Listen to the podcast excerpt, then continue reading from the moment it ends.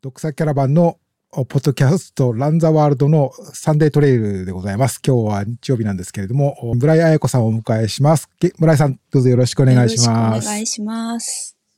はい。えっと、レギュラー、よろしくお願いします。レギュラー、レギュラーのナミネムさんとトメさんも今日は入っていただいてます。ちょっとナミネムさんは、あの、事情はあってカメラオフということで、私は事情ではないと思います。確かに事情ではないですけど。はい。まあ、あのということなんですけれども、まあ、ちょっとこの、えっ、ー、と、このポッドキャストからのお知らせとしては、ちょっとこう、あのいろいろ試行錯誤してるんですけれども、まあ、少し、収録をもう少しクオリティを上げようということで、ちょっと、これ、初めて、っていうか、まあ、あのちょっと最初、初めて使う、こう、収録の、こう、プラットフォームを使ったりもしているので、ちょっとこう、慣れないところもあるかと思いますが、まあ、最終的にはちゃんと録音して、あの、お届けできる予定ですので、もしお聞き苦しい時などは、えー、後日、後日というか、まあ、今日明日ぐらいには考えてますけども、あの、ポッドキャストとして聞ける、この村井さんとのの話をですね、楽しみにしていただければと思いますという、事前に、えー、こういう逃げの言葉を打ってるんですけども、よろしくお願いします。えっ、ー、と、じゃあ、村井さん、あの、すみません、ゲストとして出ていただくんですけど、一言ご挨拶というか。一言ですか？なんか、あの、ごしょ、簡単に第一声お願いしてよろしいでしょうか？はい、えっ、と、村井彩子と申します。あの、細々と、細々というかわからないんですけど、えっ、ー、と、トレイルランニングやり始めて13年 ?14 年とかになるんですけど、まあ、ちょっと、継続的にやっていて全然 早く走れるようなランナーではないんですけど、今回こんな風にお声掛けいただきまして、大変恐縮しておりますが、よろしくお願いします。よろしくお願いします。はい、というか、あの、全然すごい人なんですよね。あのもしご存知ない方のためにお伝えしておきますと、えっと、今回、まあ、村井さん、ぜひお願いしようと思ったのは、あの、昨年ですね、えー、2022年に、え、ー、と、アメリカで行われた3つの200マイルを超えるトレイルランニングのレース、イベントを完走されて、え、ー、と、カリフォルニアのタホ200、それから、えー、ビッグフットはワシントン州、シアトルの方ですよね。えー、ビッグフット200、そしてユタ州のモアブ、えー、240かな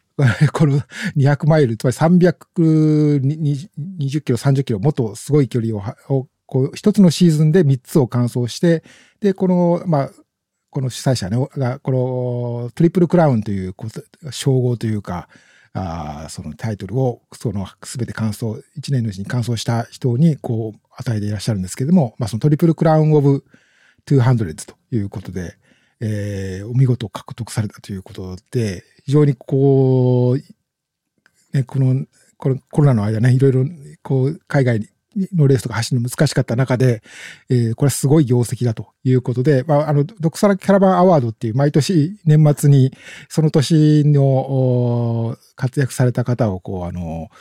なんていうんですかね、称える企画をやってるんですけれども、まあ、その中でも、えー、村井さんをこのアワードの、まあ、ノミニーということで、まあ、女性11人の方にね、えー、ノミニーということで、こう、あの、挙げさせていただいたんですけど、村井さんもその一人として、えー、こう、紹介させていただきました。これ、あの、確か、ね、あの、智也さんが、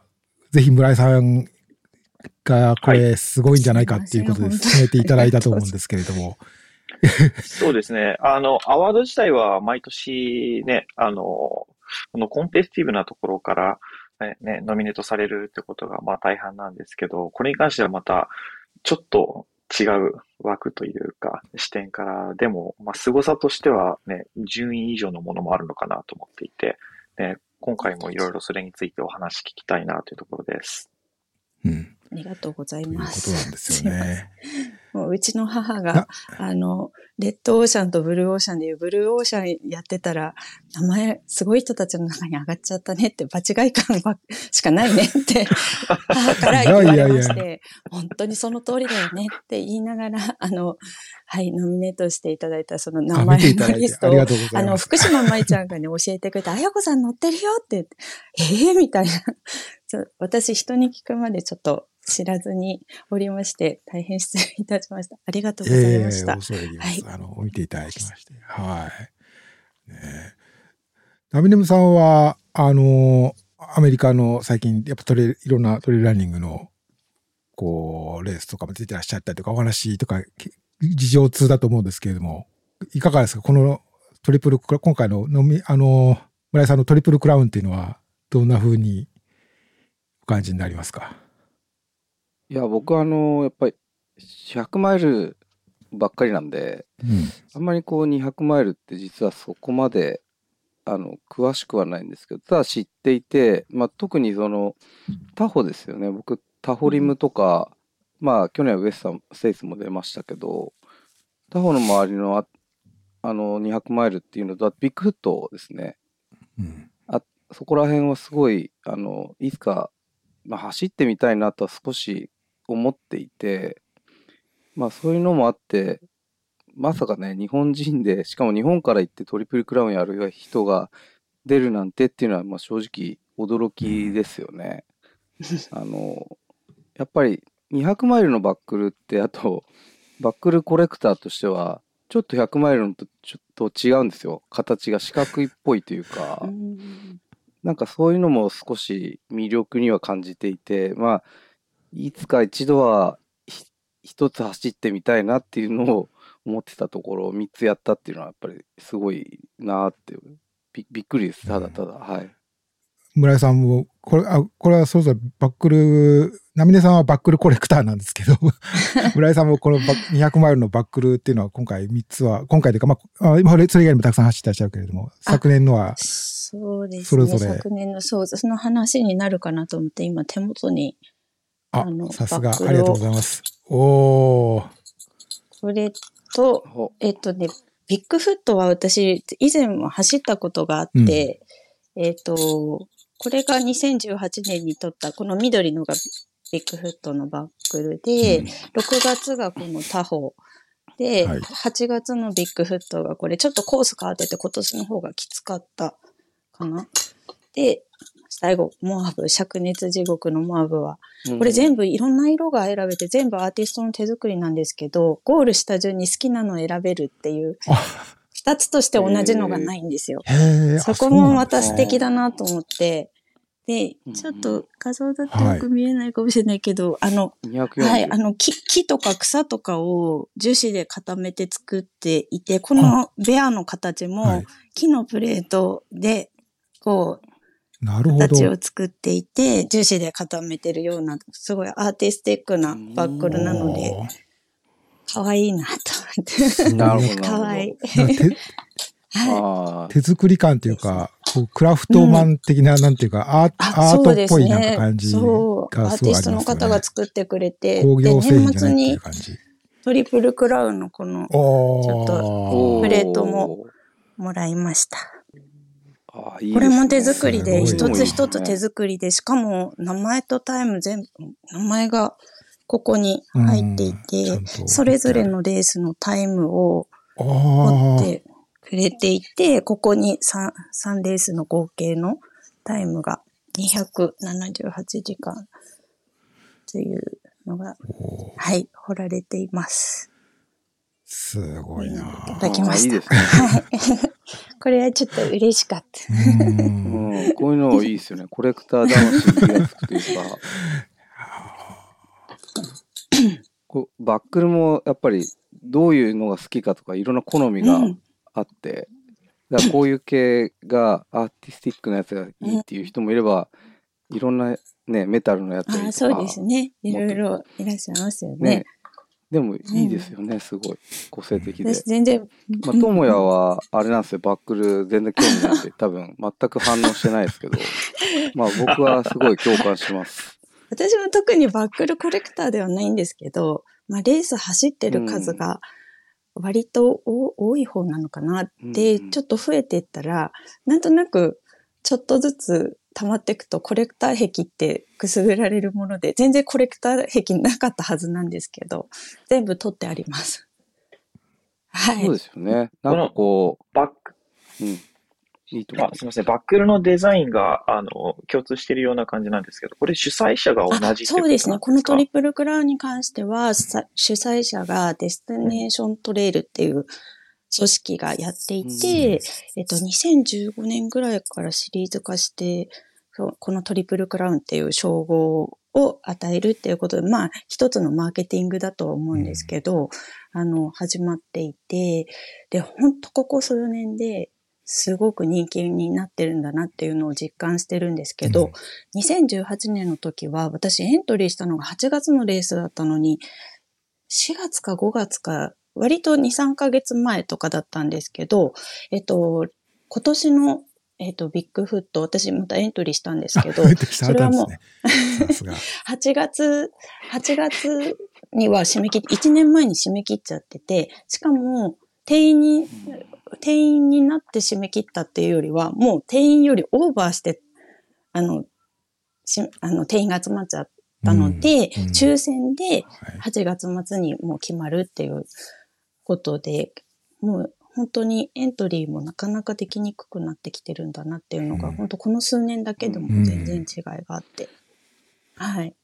うーんその中でもトリプルクラウンを狙いに行っている方っていうのは、まあなんか数としては、まあ、あの、わからないと思うんですけど、でも、感覚的にどれぐらいいあましたか？何人ぐらいいるんですかって私聞いたんですよ。で、毎年、ここ4、5年は50人ぐらいが、あの、トリプルクラウンにエントリーしてると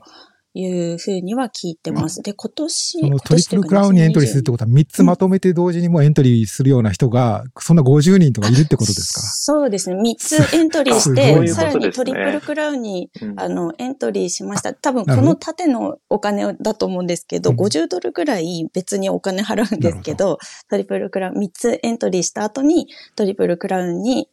アサインするというか、そういう形なんですけど、まあ大体50人前後いて、こ2022年はもうちょっとたくさんいるよっていう話は聞いてました。で、一つ一つのレースは250人が定員なんですよね。なので、そんなに一つ一つ見ると、すごい大きいレースっていう形ではないんですけど、うんまあ、250人で定員にしないと多分運営も難しいのかなと思うんですけど、うんそれより増やす見込みはないというふうにオーガナイザーは言ってましたね。はい。まあでも 5, 5分の1がトリプルクラウンを狙いに行ってるってそう、ことだからですよね。すごい比率だなと。か かなり高いですよね熱。狂的なというか、ハードコアって言い方はあんま良くないかもしれないけど、やっぱ熱狂的な本当にご、いや、こう、ね、モチベーションを持った方が、うん。こう集まってらっしゃるし、それも少しずつ、ね。まあ、ね、あの、こう、少しずつ勢いを増しているというか、人数、うんそういう人も増えているということですよね、きっと。そうですねう。ん。そうなんだと思います。まあそうですねアメリカは今やっぱり今おっしゃってたようにあのあれなんですよやっぱり200マイルすごい人気になってきてて、うん。多分その100マイルの歴史も長いんで、そのもう100マイルじゃ飽きちゃったというか足りない人が結構出てきてるんじゃないですか。もねうもうちょっとこうな長い距離でうん。もう自分を試したいみたいな人が増えてるのですかね。なんか結構周りにいるうんランナーになんでこんなクレイジーなレース走るの？って 私話しかけて聞くんですけど、あの、まあ、100マイルとか、それよりもっと短いレースになると、スピードレースであの苦しみに耐えられないみたいな感じの人たちが逆に、あの、挑戦するその難しさっていうのを距離を伸ばすっていう方向に、あの、変えてやってるような感じがありますね。なんか100マイルはきついとか、なるほど。100キロなんて言ったらもう本当にみんなスピードレースで心肺機能も追い込まれるしきついみたいなことをおっしゃってる感じの方が多いかもしれない。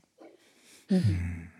ん。まあ100マイルもずいぶん長いかなと だいぶ長いですけど、私にとってもすごい長いです。うん。ただなんか200マイルって全然別物だなって思うのは、だいたい他の人のリザルト見てると、あの、100マイルのタイムの3倍から3.5倍かかるのが割と平均的なんですけど、うん。それはなぜかっていうと、やっぱり睡眠を取らないと4日5日とかにまたがって走ることを継続するってなかなか難しいので、計画的にこう、エイドステーションでここで1時間仮眠取ろう、ここで2時間仮眠取ろうっていうのを計画的に取っていくんですけど、うん、なので逆に動いてる時間っていうのは、あの、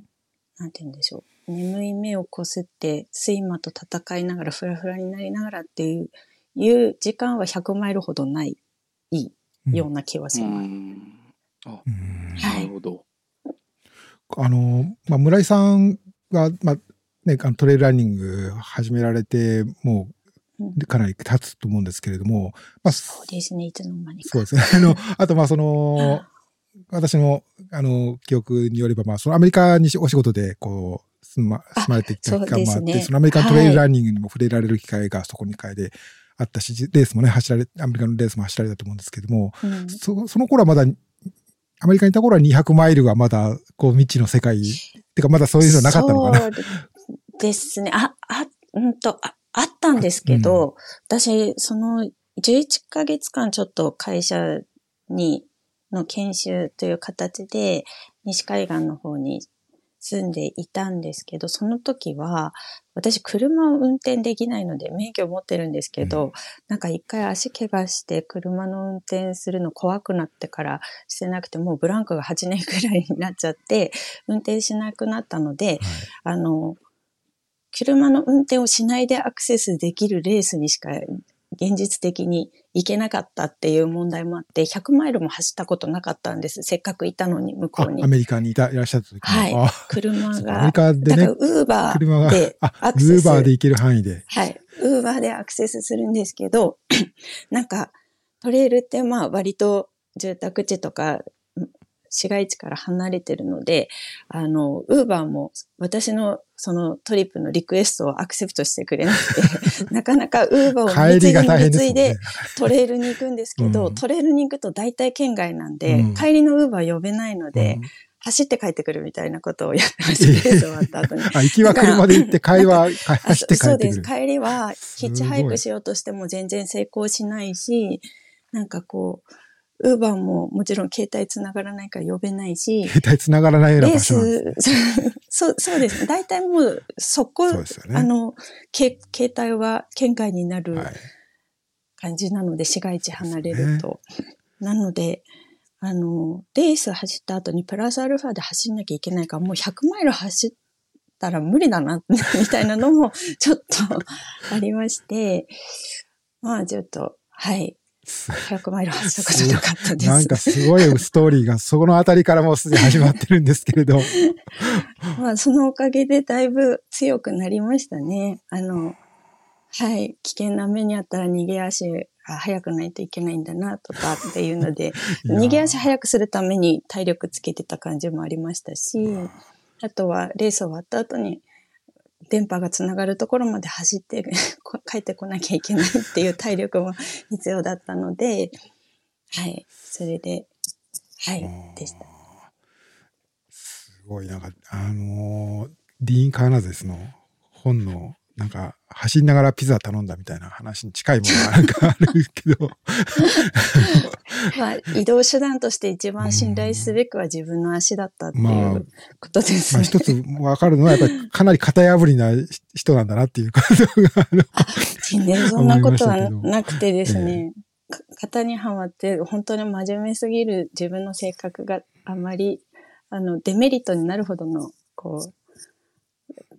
なんて言うんですよ。真面目さと無個性さっていうのがすごくコンプレックスではあります。いやー、ちょっと、なんか、どこ、ど、どこまで？いやいや、無個性さが、無個性さと今回のエピソードはちょっと結びつかないです、ね、いや、でもなんかこういう人になりたいなって憧れてる、その人物像に近づけるようにアクションしてたらこうなったっていう感じですかね。その、こういう、こういう人にっていうのはなんか、ああの具体的にあるんですか？なんか、あ具体的な人物とか、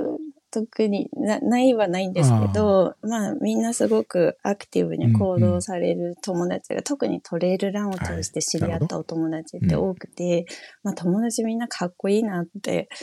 思って見てるっていう感じですかね。ああまあうん確かにその気持ちはすごくわかりますね。うんそれに比べて、まあ自分は平凡だなって思っちゃうんですよね、なんあそうそうそうか。うんそうなんですよね。うんいや、村井さんはちょっと飛び抜けて。僕も村井さんに比べて平凡だなって思いえます。全然そんなことないと思うんですけど、全く。アメリカでだって、ね、走っ、レース後走って帰るって、僕想定したこと 一度もないですよ。そそうですよ。私も車が運転できたら、そんなこと一切考えなかったと思います。なんか、とりあえずレース走って終わってみたら、携帯繋がんないじゃん。で、どうにかするしかないみたいな感じだったんで、まあまで、英語も私すごいできるわけじゃなくて、全然できない状態でい行ってて、コミュニケーションがすごい取れるわけじゃないんですけど、これコミュニケーション取らないと、私のたれ死んじゃうって思って、もう片言でも何でもとにかく コミュニケーション取らなきゃみたいな感じでした。うんすごいですね。今回の200マイルも車運転しないで行ってるので、なんかこう、初めましての人を、まあ、事前に紹介してもらって、どこに泊まるかとか、スタート地点にどうやって行くかっていうのをメッセージでやり取りして、私こんな風貌してるよって、普段自撮りなんてしないのに、自分で写真を送って、ピックアップしてねあ、みたいな感じのことをお。願いして、で、なんか、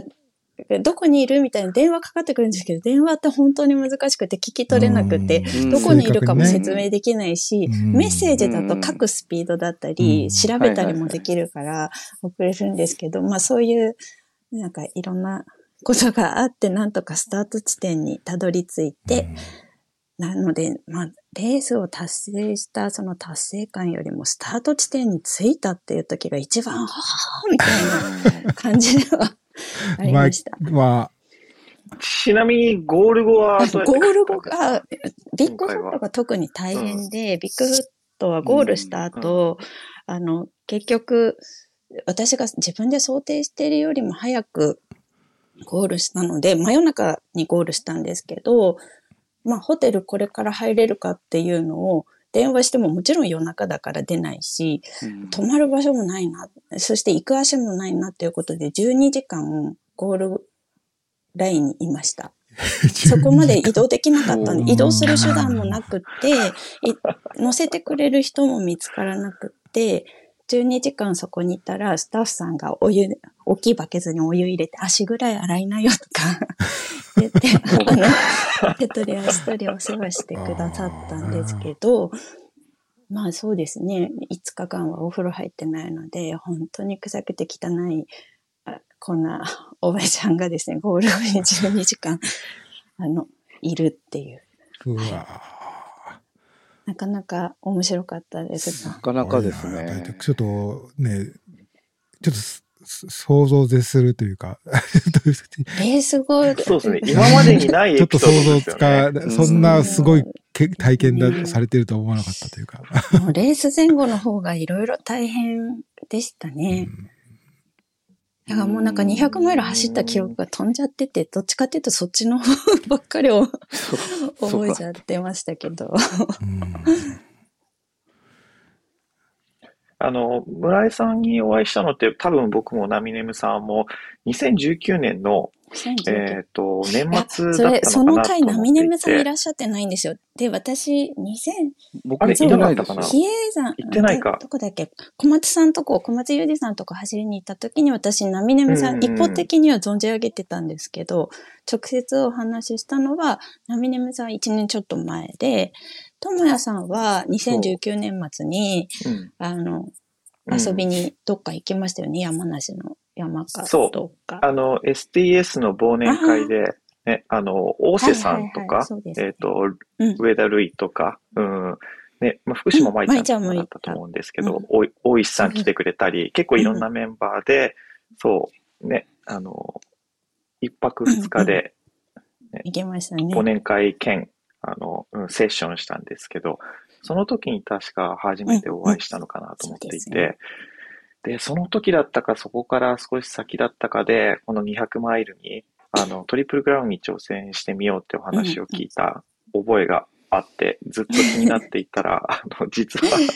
今年、あの、密かにコンプリートしてたっていうのが、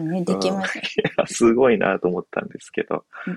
いつ頃から意識し始めえったんですか、と、私2018年にそのビッグフットっていうのを走った時に、まあエイドステーションで他のランナーが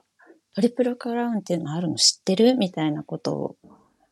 教えてくれて、で、知った世界は自分の足で確認しに行こうと思って、あの、2020年に実はエントリーしてたんですね、トリプルクラウン3つ。うん。うん。なんですけど、うん。まあ、コロナのパンデミックもあって、2021年は開催されたんですけど、2020年はモアブ以外は多分全部キャンセルになってしまって、で、2022年に私はその走る権利を繰り越していたので、うん。それで挑戦する形になったんですけど、まあ直前まで本当に行けるかどうかわからないような状況だったんで、海外渡航がまだまだ去年の春ぐらいだとなかなかスムーズにね、できんちょっとそんそみたにはなってなかったですもんね。うん。うん。で、24時間以内の陰性証明が海外渡航するのにも必要だったんで、エアチケットも、を取っていて、レースにもう開催されるって分かっていても、自分自身がその24時間前になるまで行けるかどうかの確信がなかったんで、私もう誰ともお食事にも行かず、本当に あの壁に向かって食、会社に出勤してても壁に向かって食事するぐらいすごく感染しないように感染しないように、もうアルコール、香水かのように全身に 振りまいて、もう陽性にならないようにしないとっていうのはすごく注意して生活してました。去年はあれですよね、その出国もさることながら、帰国も大変ですよね。そうですね。だから陰性証明が、やっぱり PCR 検査の陰性証明、それは72時間以内のがないと、そう、72時はい、間以内。帰国できなかったんですけど、まあ、レース走っちゃえば、帰国できなくて2週間、3週間伸びてもいいやっていうぐらいの気持ちで行ってたので、はいそうなんですね。そのまま走れるかどうかだけをすごく気にしてましたね。ああ、まあ、じゃあ隔離とかあってもまあまあいいと。もういいやできてれば。はい、そうですはい。ね。うんあ、思ってそうなんましたで。すね。なんかそこら辺からちょっとマインドの違いを感じますね。ちょっと どうどういうことですか？ですよね。うんあでもね、こう私も曲がりなりにもサラリーマンでしで、あの、一応ススポーツの会社にね、勤めているとはいえ、アスリートとして契約して入ってるわけではなく、事業を司る一人として、あの、うん採用してもらっていて、仕事に対しては責任を 持たなきゃなと思ってたので、さすがにそんな隔離なんてあったら、クビになってたとは思います。いや隔離はなかったんですね。隔離なかったんですよ。私がいたあ6月は。運がいいですね。あの、陰性証明があなるほれば、き帰国後の隔離がないっていう段階になってくれてたんで、ああ。大丈夫でした。そうですか。あ、なるほど、なるほど。もともとこの話聞いた時も、もう仕事は辞めなきゃなっていう前うんうんそう提でですねライブだやめていくつ。まあ、そりゃそうなるだろうなっていうへところは思いながらも、でも今も続けられてますそう。なんですよ。もうこれはね、私、このトリプルクラウンができたっていうのはすごいお金もかかることなんで、仕事辞めてっていうのは実はすごい大変なことだなと思ってたんですけど、あの、会社のメンバーが、まあ、有給の日数は十分足りてるし、その範囲で行けるんだったら行っといでよって言って、お休みをもう完全に自分都合で夏休み3回取るみたいな感じなんですけど、うん。もうなんか快諾してくれてみんなが。うんもうそ素晴らしいそこが本当に感動しましたね。一番感動したかもしれない。去年一番。やっぱり職場がそういうご理解のある、まあ、会社的にもそうですね。ところで、はい。それはいいですよね。いや、もうそこは感謝しかないで、もうやめるしか、こうんのトリプルクラウンで挑戦できないだろうなっていう覚悟だったんで、まあ収入がなくなっても、いつまでもできる、挑戦できることではないかもしれないから、今この体力が、いや、気力があって、トレイルが好きって思ってる、今挑戦しないとなっていうのは、うん。ちょっと思った部分がああったんですけど、じゃあうん会社は辞めるしかないなっていうのは思っていたので、もう3年ぐらい前にその2020年にトリプルクラウンエントリーした時に一回人事部長とうんその当時の上司に会社を辞めようと思ってます って話をした。すごい。はいいやー、すごい、すごいですよそね。の、まあ、ね、会社も素晴らしいんですけど、やっぱそこにもうやめようと思うぐらい思い詰めて、うんこの200マイルに挑戦、トリプルクラウンに挑戦しようっていうのって、ちょっとなかなか普通の人には、こう、普通の人というか、なかなかそこまで思い詰めるっていうか、思い詰め。るっていうか、その思いの強さっていう、こう、なかなかね、うんそこまで思えることって人なかなか出会わないと思うんですけれども、村井さんがその200マイル、あるいはトリプルクラウンなのか、そこまでの気持ちにさせられる魅力というのか、な何が自分をそうさせるっていうふうに思いますか？そうですよね。私そ、その質問を受けることがあるんですけど、ちょっと、なんでなんでしょう？えよくわかってないかもしれない。知らないんですけど、私、うーんと、何ですかね？何なんでしょう？やっぱりこう、達成感っていうのか、やっぱ気持ちよさっていうのがあるんですかあるいはなんかこう、それうん。が、私、どのレースを走っても達成感っていうのはあんまり感じたことがなくて、なんかもう、おゴールした瞬間に、あ、お過去のことになっちゃって、余韻が全く自分の中に残らないので、うん。今回こういうお話いただいたり、あの、ノミネートされてたよみたいな話を聞いたときに、初めて、あ、私は達成したんだ。そして、こうやっていろんな人が、すごいねって言ってくれるんだってことが嬉しいなって初めて思ったぐらいで、でもなん人から言われてその思い出すあそうみたいなですね。。そのきっかけがなかったら、もう多分もう過去のことになりすぎちゃって何も一つ思い出さないし、達成感も、なんて言うんでしょう。思わず終わっちゃってた かなと思うので、なんでなんだろうとは思うんですけど、どのレースにも私、照準をうん。絞らず、うん。なんかこう、生活の一部にうん。うん。レースだったり、レースじゃなくてもいいんですけど、山を走ることがあるので、うん。なんか、モチベーション維持どうやってるのとかいうのも聞かれるんですけど、うん。上がることもなく下がることもないですっていう感じですかね。そうか。なんか、ふあの、行ってきましたっていうものを特に SNS でシェアしたりっていうことも、そそんなにうしてなそうですね。私なんかもう SNS が死亡状態で、うん。なんか面白い情報あったら発信してみんなとシェアしようって思って始めたんですけど、シェアするネタがないなと思って、あんまりいや、もうネタだらけだと思いますけど。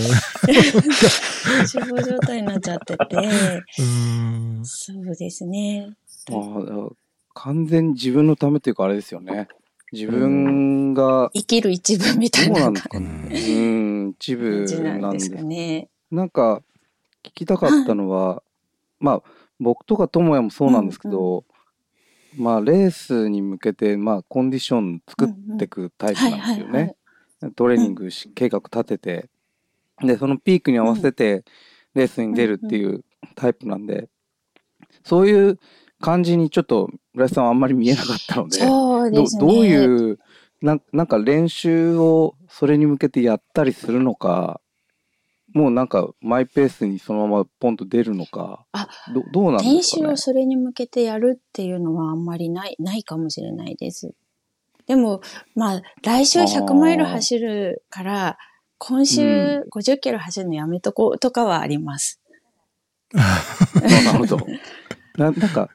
だから練習もなんかやってる感覚はないけどそうです結ね。構距離を走ったりするんですか？そうですね。練習というかく楽しみくたくたになるのが好きなので、一日長い時だと50キロとか、すっごい緩いんですけど、ほぼ歩きなんですけど、うん行ったりする時はあります。なるほどで結局でもじゃあその延長線上で出るっていう感じなんですかねちょっと待ってくださいね。よいしょあ、大丈夫です。はい。はいすいません。はい。あ大丈夫ですよあ、すいません。今なんか、くたくたになるっていうキーワードがあったんですけど、やっぱそこなのかなっていう、なんか僕1年前に村井さんとお会いして、お話聞いた時に、ちょっとあんまり言えないエピソードがいろいろお話聞いた時に出てきた。やばいエピソードですか？なんだっけ？いや、なんか、仕事とランのその、やつで、ちょっと仕事が大変だみたいな、そういう話を聞いて、で、会社のなんかマイナスプロモどーション。どっち、どっちもエクスエクストリームというか、なんですけど、一つ言えるのは、どっちにもこうネジが振り切れてるというか、そのなんか、とにかくあ、そう見えるんですかね。速く走るとかいうのは大して興味ないんだけど、うん、とにかく疲れたいっていうか、くたくたになりたいっていう感じなんだなっていうのをすごいお見受けして、うんなるほどそんな感じはありますね。多分200マイルもその延長線上なんじゃないかなっていう感じがしたんですよね。そうかもしれないです。なんか、私初めて出たレースはジンバ山の23キロ弱のレースだったと思うんですけど、はい。まあその時の、当時の私、2008年、9年の私にとっては、それが今100マイル挑戦するぐらいクタクタになるレースだったんですけど、まあやっぱり継続してると、こんな私でも体力がついてきまして、くたくたになるまでの距離がどんどん長くなってって、うんくたくたになるまでの距離が長くなっちゃう。独特の表現ですそしたらねね。、200マイルになってしまったっていう、まあ、ちょっとこの200マイルはでもレース中の話すると本当に私、泣くぐらい、な泣くこと、喜怒哀楽の波がそんなにないので、うん。泣くことってもうどんな感動的な映画見てもあんまりなくなっちゃってたんですけど、はじ、なんかレース中に苦しくて泣くって初めて、初めてぐらいの感じだったんですけど、あの、はい、苦しくて苦しくて泣くっていうのはけど、痛いとか、なんか、辛い、寒いとか、そそういうかうん具体的なフィジカルななんかっていうことなんですか？フィジカルの、例えば足が痛くて辛いとかっていうよりも全身全霊で疲労困憊だったうんっていう、なんか多分もうす思考が正常ではなかったんだと思うんですけど、まあもちろん1日1、2時間睡眠でずっと山を進んでいるので、フィジカルは限界になるのはもうやるまでもなく明白なことだったと思うんですけど、全身が疲れて、このまま 命が尽きるかもって思うほどこう限界になる、なったんですね。私はちょっとすごく虚弱なんで、多分ほ他の方だったらそんなに、なんなんて言うんでしょう。苦しみながらも楽しそうに走られてるランナーさん多かったんですけど。でも、くたくたになるのにここまでやらなきゃいけないのかなとかすごい考えました。えこそれはでもちなみにくたく、たじゃないと思います。もうもはや。うん、あのボロボロ？くたくた？1レース1レースがそういう感じでしたか、はい一レースそれとももう一レースそんな感じでした 3, レース目が、あの、究極にっていうわけでもなく。でもなく、やっぱり1レースごと、この距離が長いっていうのは、そその、うん、生命活動のギリギリの ところまで行くんだなっていうのを体験したのと、あの、一戦目のタホが、私ちょっと、すごく、だ、ダメになった箇所があって、あの、両手が、あの、パンパンに向くのは、まあ、女性だったり、寒い山行ったりしてもみんななるかもしれないんですけど、それが激痛があったんですよね。でうん手が全く使えなくなり、それが280キロ地点くらいで、残り50キロ、あとの50キロだけっていうところだったんですけど、もう激痛すぎて、その後は痛みでロキソニンも効かないし、あの、睡眠が取れなくなって、眠りをが取れない、ちょっとでも仮眠取ることができないってなると、結構もう3日4日走ってきてる体にはきついですし、まあ、そういうきつさは体験して、まあ、その後、2018年のビッグフットでも同じ症状が290キロ地点とかで出たので、私はこの200マイルはもう体的には無理なのかもしれないって思いながら、病院を転々としながら、その原因をドクターと相談しながら、あの、こ帰国、日本に戻られてからってことですね、終わって帰から。国した後ですね。はい。うんそれはすコーごいチとかじゃ。ないですすよね。コーチの影響とかでもなさそうですね。高知の影響ではないと思う。まあ、他方は平均標高高かったんですよ。うん高いですよねに2500前後うんで、高いとこで2700、800ぐらいなんですけど、すっごい高いわけじゃないんですけど、ずっとそれくらいのところを走り続けるので、まあ、その影響も多少あるのかなと思ったんですけど、ビッグフットは標高高くないです。そうで、ですよね。それで2018年にも出てたので、あの、何が原因なのかわからなかったんですけど、3つまで原因を絞り込んだのは、えっと、黄門筋誘拐症っていう筋肉が溶け出しちゃうう症状か、静脈瘤か、急性痛風、この3つのどれかだっていうのが、ドクターたちがいろいろ、あの、検査してくれた中で見つかったん。ですけど、まあ、手が激痛で使えないっていうのに苦しんで、あの、他方はゴールできなかったら、まあ、ちょっとトリプルクラウンの第一戦だったんで、どどうしようっていうのもあって、もう現地のウルトラランナーにサポートしてもらって、あの、シェルを着るとか、グローブをはめるとか、パックを下ろすとか、すべての行為ができない状態だったんで、うん。激痛すぎて。なので、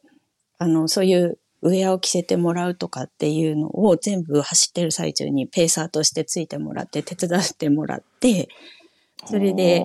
なんとかゴールしたんですけど、で、その時も、あの、と用を足して、トイレで用を足してズボンを上げることができないんですよ、手痛くて。だから、かろうじて下着のパンツまで上げたんですけど、もう男性のサポーターだったんですけど、ズボン上げてもらって、ウエストスピンドル縛ってもらってって、子供みたいな面倒を見てもらいながら、あの、一応そのルールには反さない範囲でサポートしてもらいました。荷物持ってもらうは絶対 NG なんで。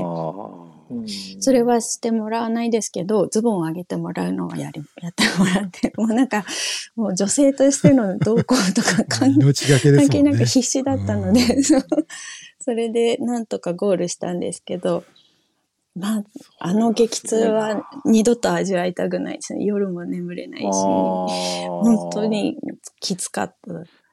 ですね。なんか対処のしようってあ今後見つけたんですか？その後。一応その病院の先生たちと、まあ、3つぐらい私病院行ったんですよ。原因不明だったんで。うんで、病院の先生たちと相談したら、その3つに共通するのが、まあ、リンパの流れが悪くなるっていうことと、あと、水不足うんああ、水分。はい。っていうところだったので、この2つに対処する、こう、行動として、エイドステーションに行ったら必ずパックを下ろす、ショートステイでも横になるうん。っていうことをしてました。で、症状が手にしか出なくて足が出なかったのは、やっぱり、あの、荷物、重いものをずっと背負い続けていて、100マイルよりもやっぱり荷物重いので、うんあの、そういう重いものを少しでも下ろして、で、立ってる状態じゃなくて横になって流すっていうのを実践したことによって、まあ、残り2戦のビッグフット、こ昨年出たビッグフットとモアブは大丈夫うんだったんですけど、うん。あのちなみに荷物って、はい。あのーね、寝袋とか、あとうんうん。簡易的なテントみたいなやつって持つんですか、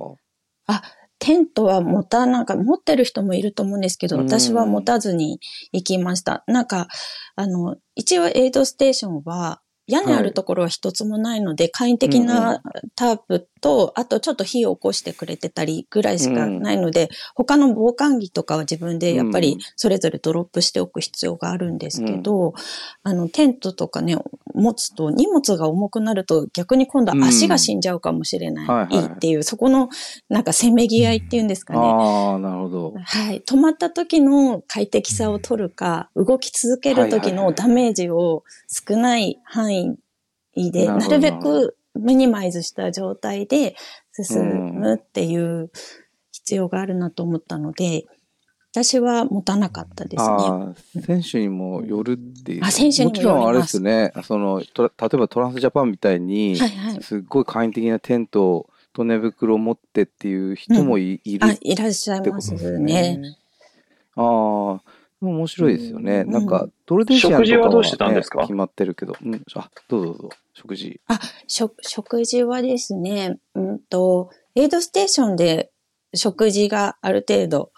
用意されてるんですけど、まあ、ホットドッグとか、うんまあ、アメリカンなものから、ちょっとタコスっぽいものがあったりとかなんですけど、私、幸いにも胃腸が割と強い方なので、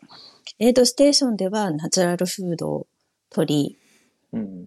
でも、ちょっと2018年のビッグフットで失敗したのは、その年、私、ナチュラルフードだけで補給をするっていうことをテーマに、テーマにというか、うん。体にいいんじゃないかと思ってやってたんですけど、それがちょっとうん。ダメで、あの、結局、ナチュラルフードだけじゃ賄いきれない必要な栄養素を使うような極限なアクティビティをしてるから、サプリメントに頼りなさいってドクターに言われて、急性腎不全になっちゃったんですよね、2018年の時に。にでもそれってちょっとアミノ酸の摂取量が足りてなかったりとか、まあうん。摂取で防げたかもしれない、あの、内容だったこともあって、なんか、まあ結局人工的に作られてても研究され尽くされてるこうサプリメントたちを取るようにしてて、それは自分でドロップバッグに入れてたり、自分でキャリーしてたりとかで持って行ってるんですけど、なんかこう自分を満足させる食事みたいなところはエイドステーションのそのスクランブルエッグ作ってもらったりとかっていうので、うんあ、の、賄ってました。うん。うんエイドの間隔ってちなみにどれぐらいあるんですか？えーっとですね、もう本当地形によってまちまちなんですけど、30キロごとぐらいかな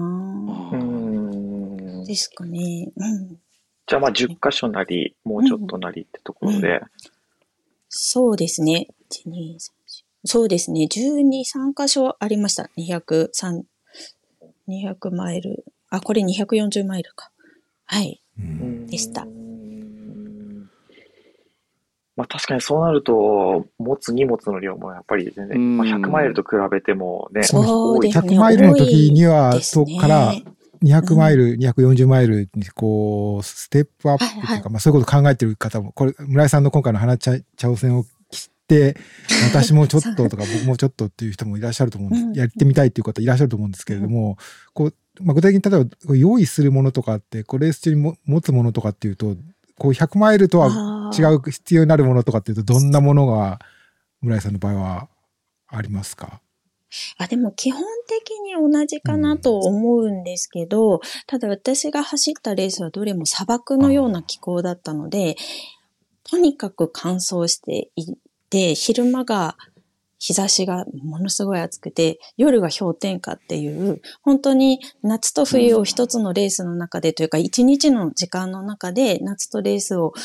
あの、な夏と冬をこう体験できるような環境ではあったので、あの、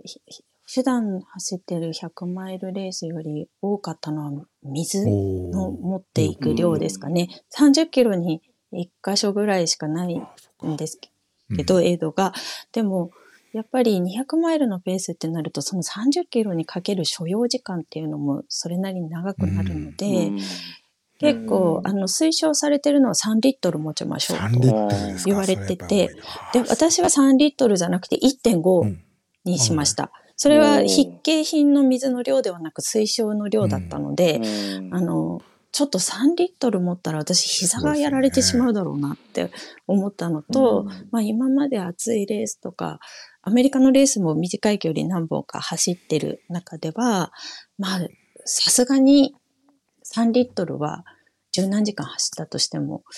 なしでもいいかもしれないな、とは思った部分があって、でも結果的にそれでちょっと足りなかったりして、あの、重症まではいかなかったけど、手、手がまたい痛みが出てきたりとかはしてたんですけど、うん、でも水の量が圧倒的に多かったかなっていう気がします。はい。あの、ちなみにハイドレーションで持つんですか？ソフトフラスク、ソフトフラスク。クと、後ろにボトル、あの、ちちょっと大きめのプラティパスみたいなのに入れたうんうんうんのを入れて、はい。はい。で、防寒具も夜にささ差し掛かりそうなセクションに関しては、ペラペラのよりも割としっかりめのハードシェルの方が、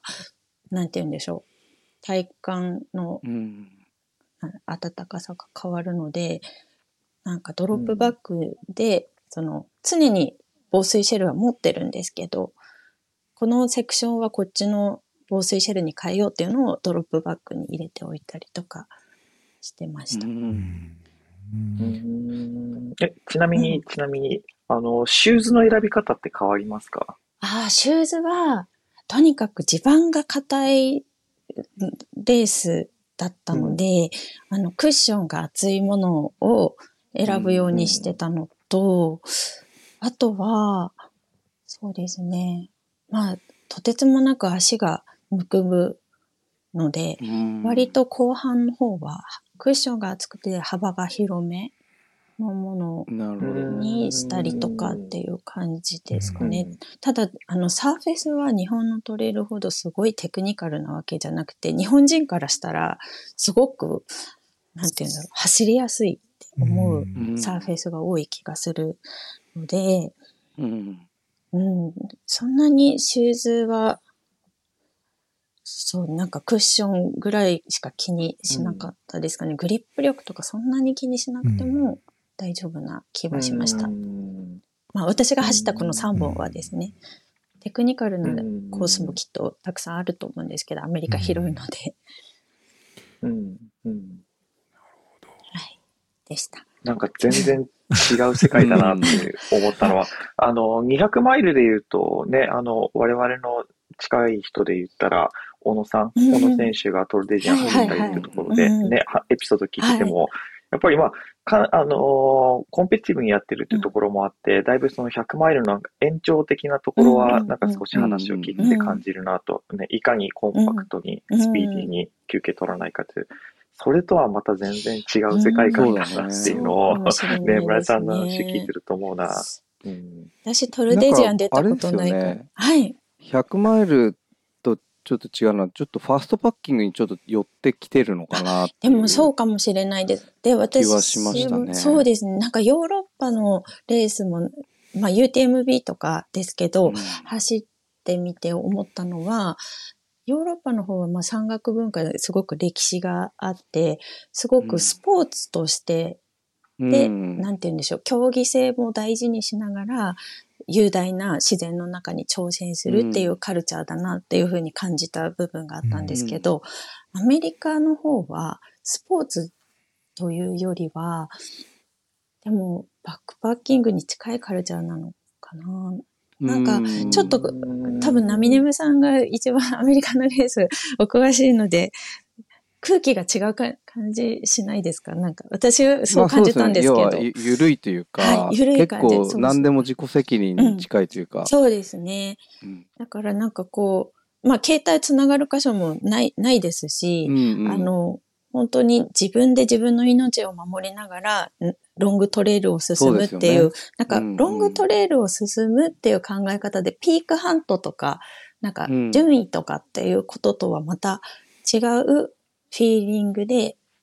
みんなが取り組んでいる感じがはいはい。はいあるなと思っていて、まあそこが私多分自分にとってすごく魅力的にうん。感じたのかなっていう気はするんですけど、そうですよね、はい。なんか装備とかも含めてこう、うん。自分でやっぱり考えてはい。やる幅が多いじゃないですか、うんうん。そうですね。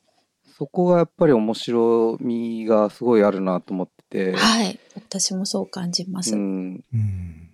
あれですか？タホとかって川とかも途中であったりするんですそう、川渡る。ん？あ、違う。そうですよね川渡ったのビッグフットだったかな。ないのかタホは渡らなかったです。あなかったですか？えーあったかなあ、あったけど、あれです。膝下まで濡れるとかいう川の渡りじゃなくて、ちょうど水が少なかったんで、靴を濡らさずに渡れたんですけど、ビッグフットは、あの、え、ここ渡るの？みたいなところ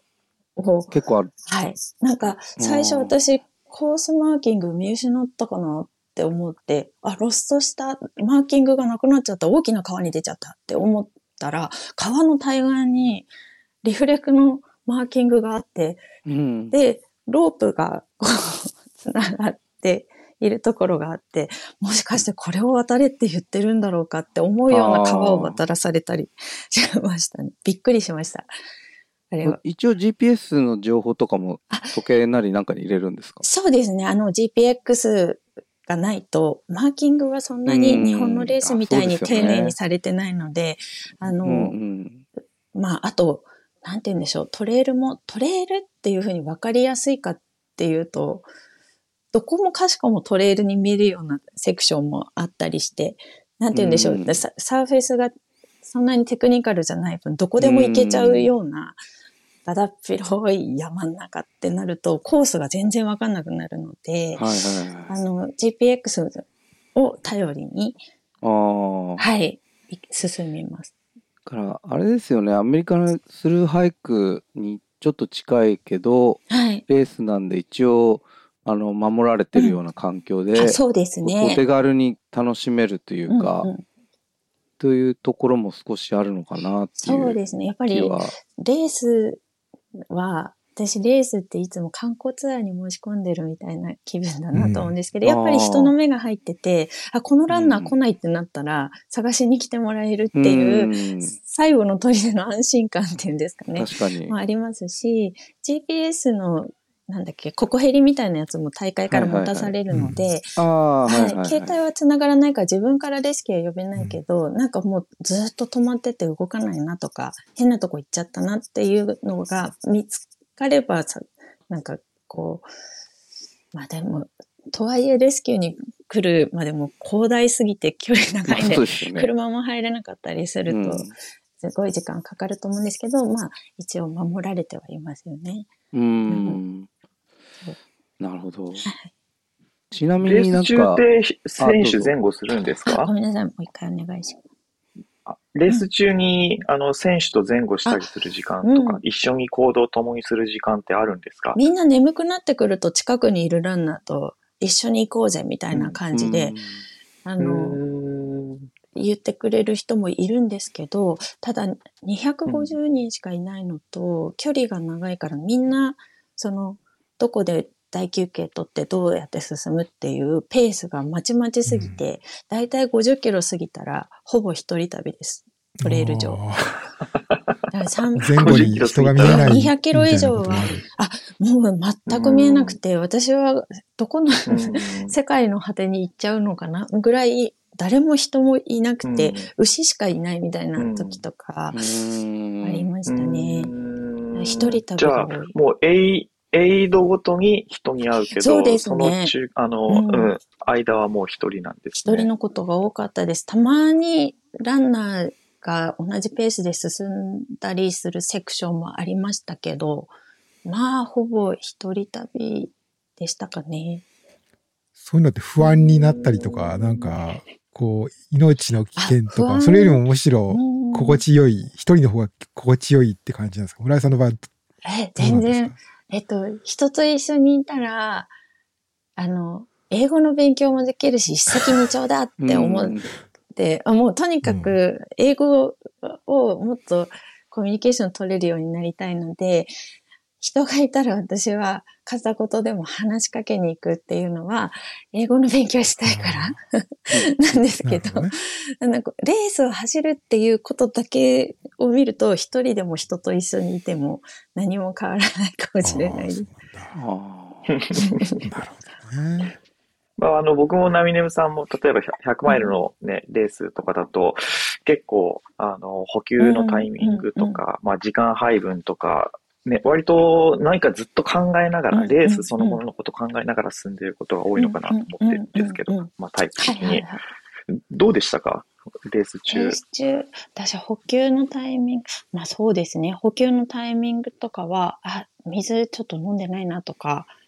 何時間、うん1時間経ったからちょっと150キロカロリーぐらい入れなきゃなとかは確かに意識します。途中で、ハンガーノックって突然来るじゃないですか。うん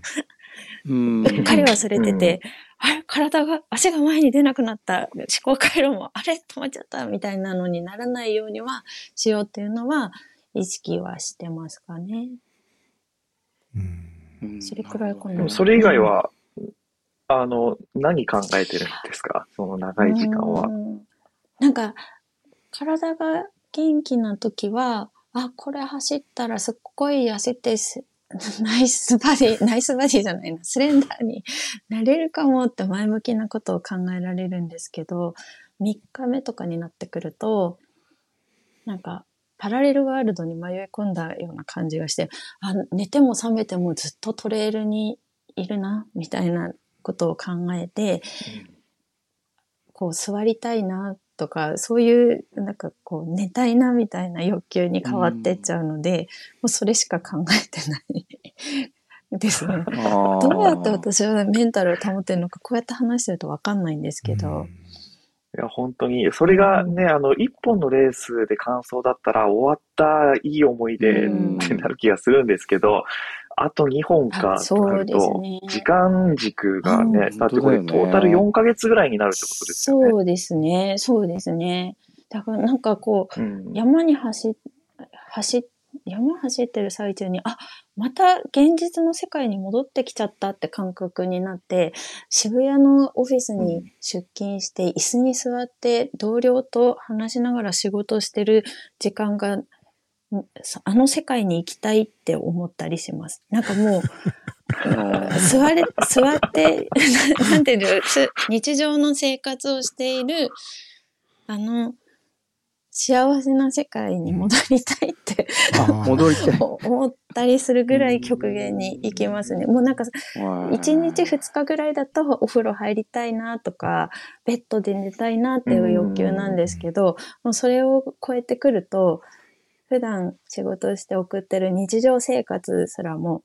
あの、本当に幸せな生き方だ、で、パラレルワールドの自分が体験してるあ。まりにもちょっとすごい違い違いすぎるから、こう自分、違う自分を生きてるみたいな、うんこう感覚が生まれそうるみたですねいな感。じ、そういう感覚。それが。がなんかやっぱり頻度高くその200マイル走るとそういうのが起きるんだなっていうのは思いました。なんかこっちの山で苦しんでるのが現実の世界で、パラレルワールドで幸せにあの守られた環境で生きてるのが、こうパラレルワールドの理想の世界のこう自分でみたいな二つの人生を、こう、なんて言うんだろう、歩んでるというような感覚になったのは初めてです。それはい去年。それやっぱ苦苦しさから守るためみたそれでいな感じなんですかね。うんかもしれないです。ちょっとマッチ売りの少女みたいな気分でした。街で火つけてあの世界が。そうマッチ売りの少女をすごい思い出しながら走ってましたね。それなんどっちかそれをの世界踏まえが好てきなんですかね？どっちの世界が好きですか？どっちも好きですか？難しいですね。どうなんでしょう。どうなんだろなんか僕あれなんですよね僕はあの釣り渓流釣りやる時にその感覚によくう。陥るんですけど、うんうんうん結構むき出しの危険が多いんですよね。うううんそうでしょうね。うんで、まあ、動物もいるし、滑落したら、ね、川に落ちて死んじゃうしみたいな。でもやっぱりそれを経験して、するとすごいなんか生きてるなっていう感じもするそし、れもすごいでもオフィスに戻ってきて、今おっしゃってたみたいに、守られたとこで生きてると、ああいいなって思ったりもするんで、わかりなんかます。そのり両対称な世界ってすごいいいんですよね、うん。だからなんかそういうことなのかなっていう気はうん。しました、ね。だからってまあ僕200マイル走るかなっていうと違うと思うんですけど。いや、走ってると思います。なん そのうちすぐ。いやー。あともやすいませんどうぞ。あ、いや、あの、山の楽しみ方として、ね、あの、これからというか、はい。いろいろ経験して、どんな楽しみ方が、えっと、自分に合うなと思いましたか？そのレースぐらいの強度でトリプルクラウンやっているのか、200マイル1本がちょうどいいのか、いや、100マイルなのか、レースっていう形式じゃなく、もっと本当にファーストパッキングとしうんうてん、山にいる時間そのものを長くしていくのか、なんかいろんな楽しみ方が特に村井さんの場合あるなって聞いてて思いました。どうなんでしょうね。なんか、うん、実際まだ見えてない部分はあると思うんですけど、おそらく長い時間山にいる体験っていうのは今後も何かしらの形で続けていきたいなとは思うんですけど、でも、一人でやれるかっていうと、その自信はないのと、あと、人に会える喜びっていうのをレースって体験できるなと思って、そのセクションの間ずっと一人で不安になりながら、エイドに行くとみんなが温かく出迎えてくれるっていう、それ、その瞬間もすごく好きだったりするので、おそらく長い距離や、長い時間山に身を置くとしても、何かしらのレースっていう形で、そういうことに挑戦していくんじゃないかなと思います。なんか人のありがためを感じられるっていうのと、自然の偉大さを感じられるっていいとこ取りを全部ギュッて凝縮してるのがレース。だからレースっていうとすごいコンペティティブな言葉の意味に聞こえちゃうんですけど、競争するためというよりは、うん、そういう人に会える喜びも体験できて、そしてやっぱり守られてるっていうのは大きいですね。私も大体一人旅なんで海外遠征とか行くにも、あの、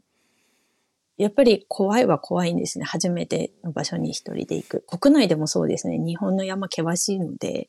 まあ、熊に私年に2、3回大体遭遇するんですけど、すごい。なんか、引き寄せの法則がわかんないけど、熊にああっちゃう、見かけちゃうんですよね。だからそういうのも人がいると安心だなとか、レースで他の人が通っていると会う率も低くなったりとかもするし、なんかそういうちょっと安心感もあるので、そういった意味で私はレースっていうのは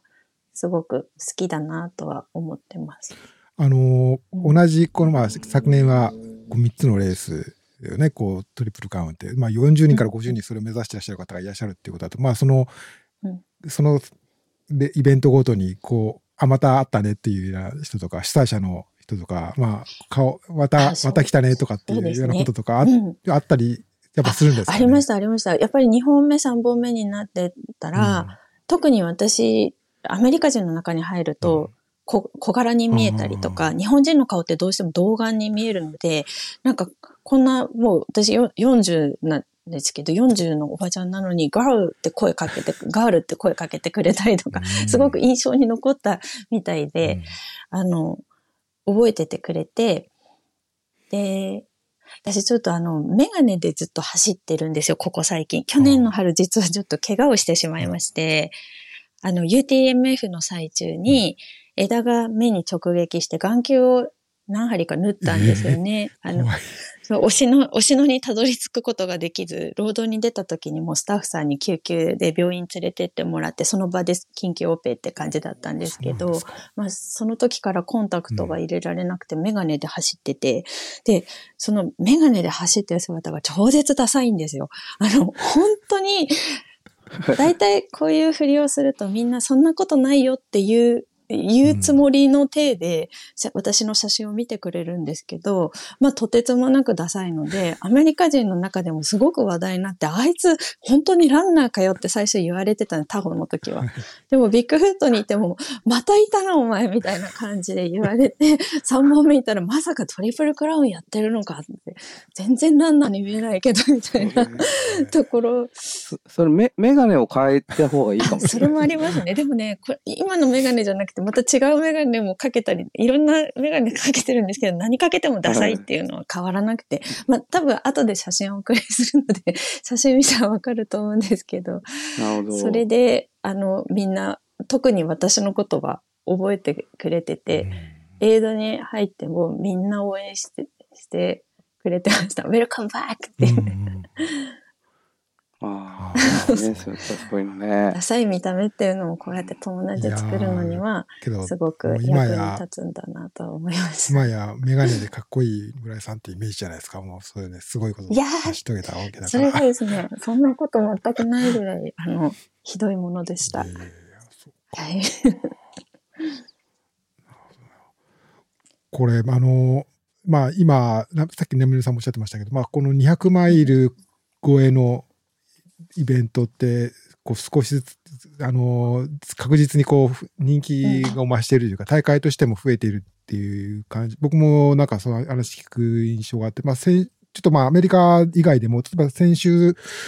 あ今やかやってる最中ですけど、こう、あのーあれですね、えっ、と、スパインレースとか、イギリスにはこう、真冬走るスパインレースも、あれも400キロぐらいあるレースだし、えっと、まあ今、ね、昨日始まったばっかりの、トモさんが走ってる香港のね、あの、フォートレイルズチャレンジとか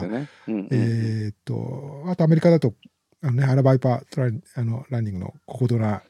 の250とか、き去年ね、あのすごい話題になり、うん。あの、去年ぐらいね、うん。結構あの注目されましたけど、あと、カナダのディバイドとか、なんか、こう増えてきてるなっていう印象はあるんですけれども、うんうん。こう、村井さんは次なる、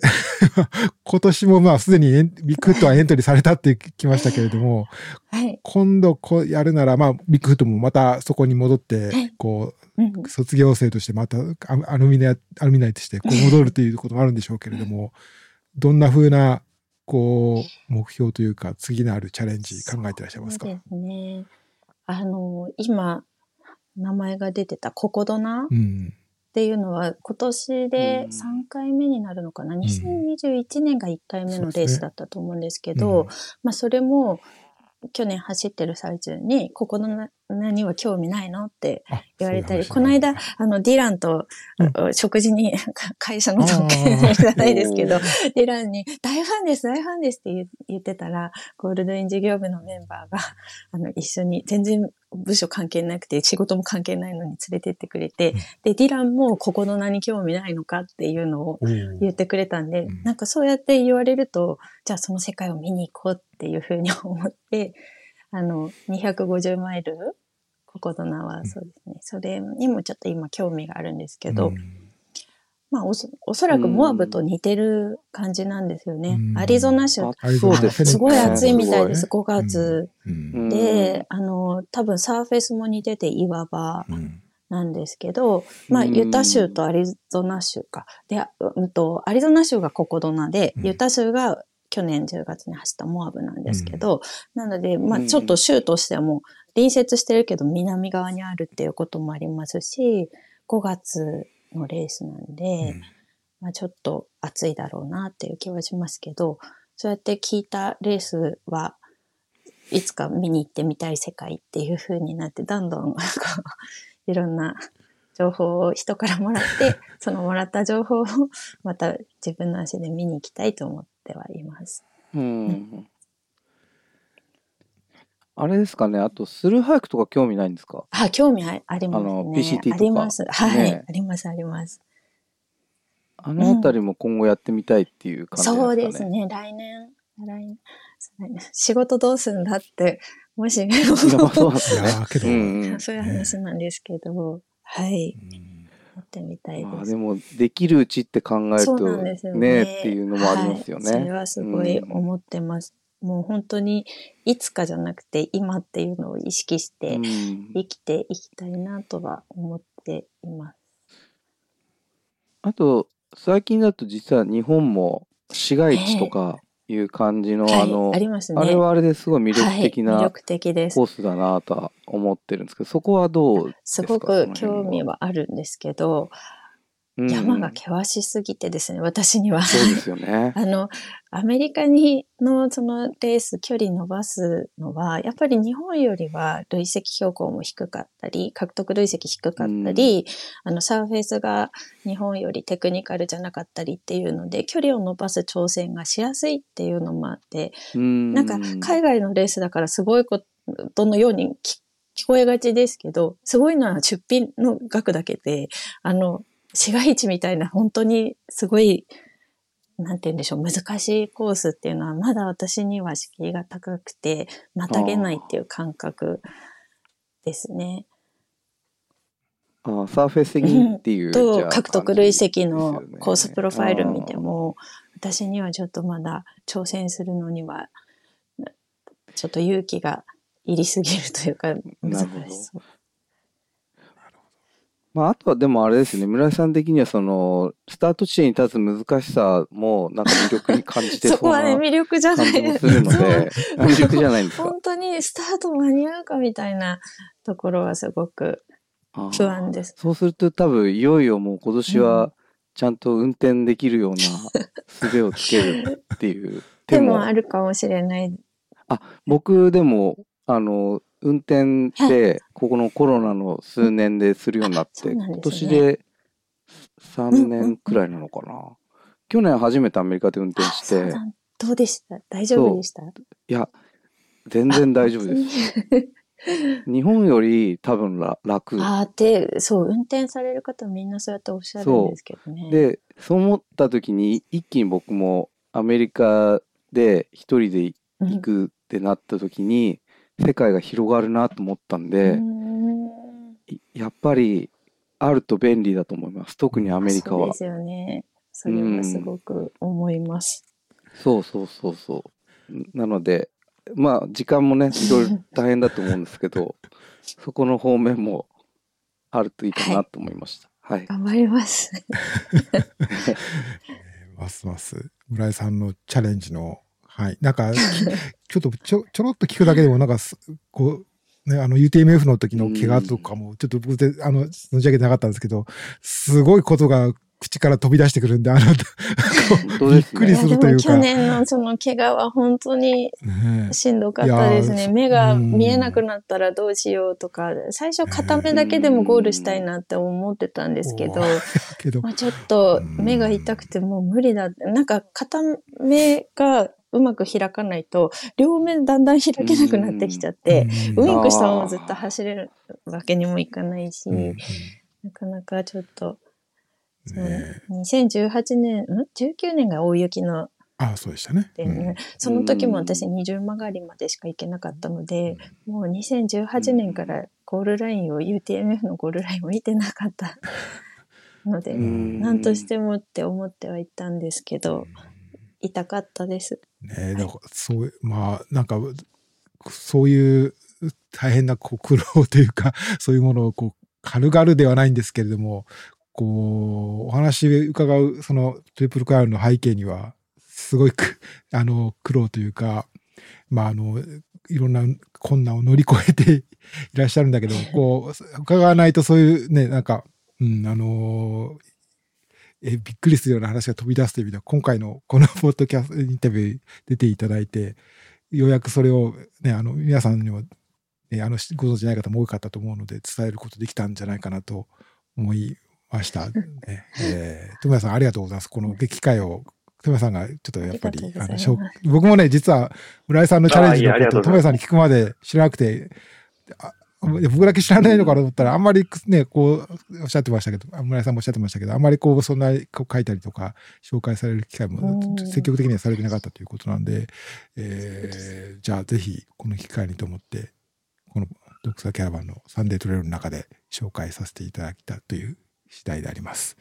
うん。まあ、時間もね、ちょっといい時間になってきましたので、えー、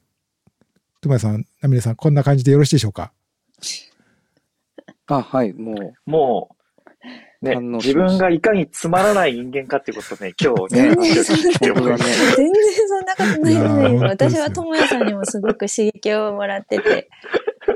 はい。本当にナミネムさんの話も一方的にいろいろ存じ上げてたので、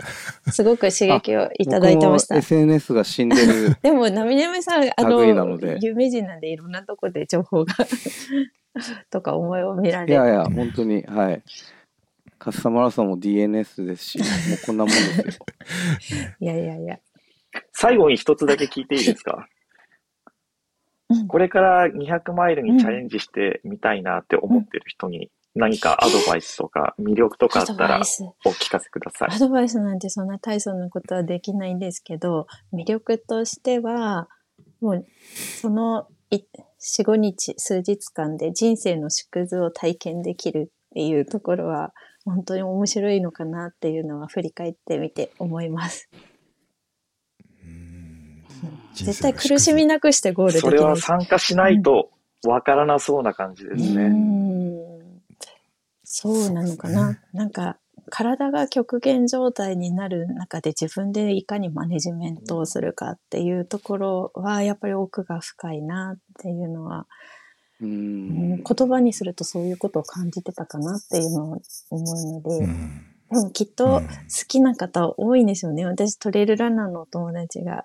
いる中ではやっぱりそういうことに興味とか持ってる人たくさんいるなと感じてます。う。うんん。なるほど。まあ、あの、ね、ありがとうございます。ぜひあ、自分の扉を開くような経験ができるという200マイル関心ある方は、まあ、あの、トリプルクラウンの3つのレースの他にも増え、チャンスは増えてきているということなので、ぜひぜひ、ね、チャレンジしていただければ。村井さんのね、またなんか、お話とかも、まあ、こういうのをきっかけにして、いろんな紹介される機会も増えてくるんじゃないかと思うので、えー私もちょっとね、楽しみにしたいと思ってます。はい。つ次は UTMF ウルトラトレマウント富士に出られるような感じですかね。大きなイベントっていうことになると。そうですそうですね。ちょっと次こそは、感想を目指ゴールしたいですね。まあされてるけれども、はい、あの、久しぶりのね、感想ということで、はい。わかりました。完走目指したいと思います。ぜひ応援していただければと思います。ありがとうございます。じゃあちょっと最後にこの番組の紹介だけさせていただいて終わり、締めくくりたいと思います。えっ、と、ドクサーキャラバンのポッドキャスト番組、えーランザワールドという番組なんですけども、その中で日曜日の朝に、えーサンデートレイルというライブ配信のね、企画をやってるんですけども、ちょっといろいろ、あの、えーパ聞きやすい内容、そして充実した内容にしていきたいと思ってますので、どうぞこれからも聞いていただければと思います。あの、ポッドキャストの方でもね、あの、いつでも聞けるような形で、あの、少し編集し、音をね、少し編集したりとかしてお送りしますので、えー楽しんでいただければと思います。はい。えー今日は、えートリプル、アメリカのね、トリプルクラウンオブ200昨年達成された村井彩子さんにゲストにお越しいただきました。そしてレギュラーメンバーの智也さん、ナミネムさんありがとうございました。またよろしくお願いします。ありがとうございました。ありがとうございました。ありがとうございました。